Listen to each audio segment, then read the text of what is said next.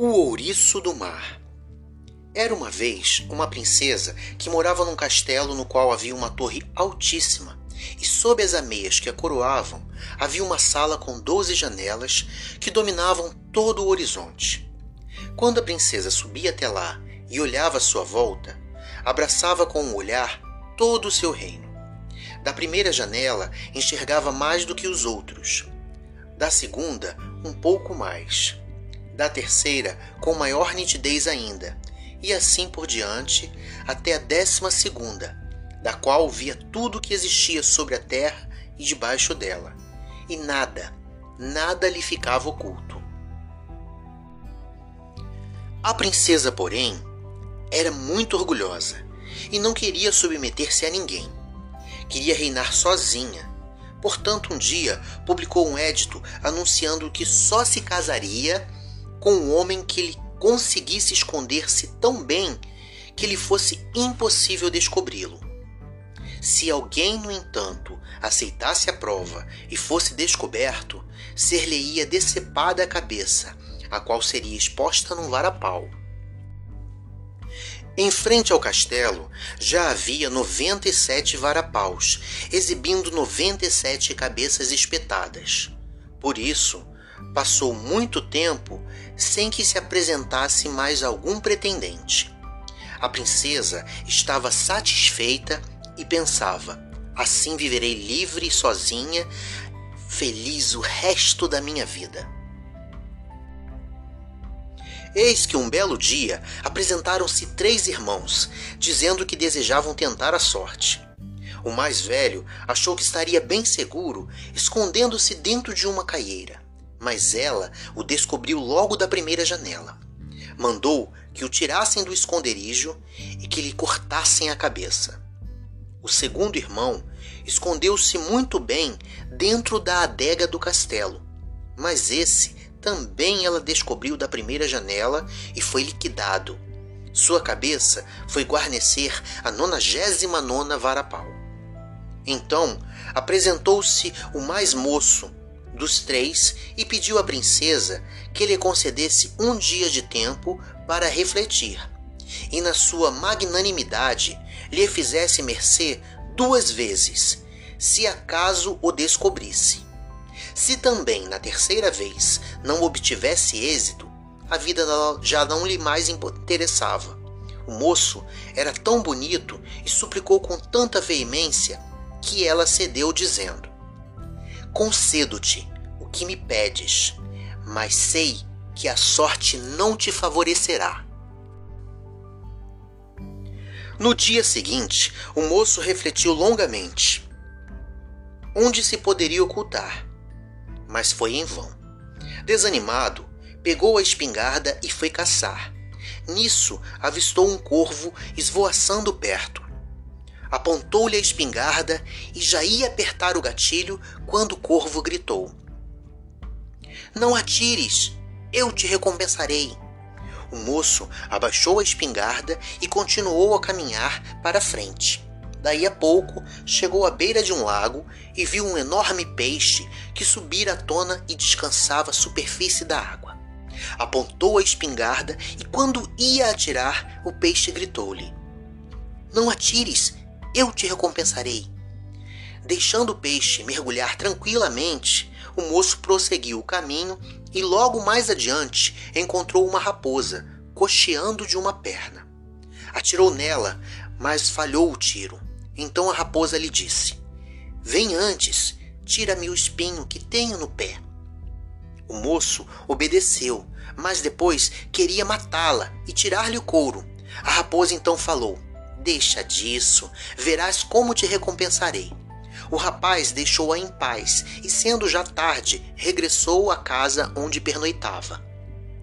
No dia seguinte, ele tinha de ocultar-se, porém, por mais que quebrasse a cabeça, não atinava com um lugar adequado. Foi dar uma volta pela floresta e lá encontrou o corvo. Poupei-te a vida, disse-lhe. Agora tens que me ensinar onde posso me ocultar, para que a princesa não me descubra. Achei! Pegou um ovo do ninho, partiu-o pelo meio e fechou dentro o rapaz. Em seguida, tornou a grudar bem a casca, recolocando-o no ninho e acocorando-se em cima. Quando a princesa se debruçou da primeira janela, não conseguiu descobrir o moço. E não o conseguiu nem na janela seguinte. Já começava a desesperar quando da undécima janela o descobriu. Mandou matar o corvo e apanhar o ovo. Depois partiu-o e fez sair o moço, dizendo-lhe: Por esta vez faço-te mercê mas se na próxima não fizeres coisa melhor, estás perdido. No outro dia, o moço foi até a beira do lago, chamou o peixe e disse-lhe: Eu te poupei a vida, agora tens que me ensinar onde devo me ocultar para que a princesa não me descubra. O peixe parou um pouco e depois disse: Já sei Vou te esconder dentro do meu ventre. Engoliu o moço inteirinho e mergulhou para o fundo do lago. A princesa debruçou-se nas janelas e chegou até a um décima sem descobri-lo. Já começava a desesperar quando finalmente o avistou da décima segunda. Então mandou apanhar o peixe e arrancar o jovem do seu ventre. Qualquer um pode muito bem imaginar com que cara ele ficou. Ela, porém, disse-lhe: Pela segunda vez terás mercê, mas tua cabeça está destinada a figurar no centésimo varapau. Chegando o último dia da prova, o rapaz ia andando pelo campo com o coração oprimido e de repente encontrou-se com a raposa. Tu que sabes descobrir todos os recantos para te enfiares, ajuda-me. Eu te poupei a vida. Agora, aconselha-me onde devo esconder-me para que a princesa não me descubra e não tire a minha vida. Não é assim tão fácil, respondeu a raposa. Carece de algo muito especial. E quedou-se pensativa. Por fim, exclamou: Encontrei a solução. Conduziu o rapaz à beira de uma fonte e mergulhou dentro dela. E a raposa saiu transformada em um vendedor ambulante. O jovem teve de fazer o mesmo. Mergulhou na fonte e saiu transformado em ouriço do mar. O vendedor ambulante foi para a cidade exibindo o gracioso animalzinho. Toda a gente corria para vê-lo, até mesmo a princesa, que ficou gostando tanto dele, fez uma oferta e comprou, pagando o ambulante regiamente. Antes de entregar à princesa aquele bichinho, o vendedor sussurrou-lhe rapidamente algo em sua orelha. Quando a princesa te debruçar à janela, enfia-te no meio das suas tranças. E chegando a hora da princesa sair às janelas para descobrir o rapaz, foi passando de uma para outra até a undécima e nada viu. Chegando à duodécima, também não o descobriu. Então, alarmada, furiosa mesmo, ela bateu a janela com tal violência que os vidros dos doze janelas caíram em mil pedaços e o castelo inteiro estremeceu. Voltou, desesperada para os seus passos, para sair daquela torre, e nisso sentiu o bichinho emaranhado no seu cabelo. Na sua raiva, agarrou e atirou-o ao chão, gritando: Vai-te! Desaparece da minha frente! O bichinho saiu correndo e foi ter com o vendedor ambulante, que esperava do lado de fora do castelo.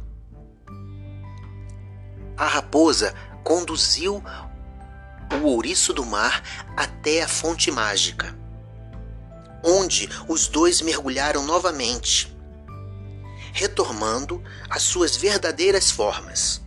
O rapaz agradeceu muito o serviço prestado pela raposa e disse: O corvo e o peixe são nulidades comparado contigo.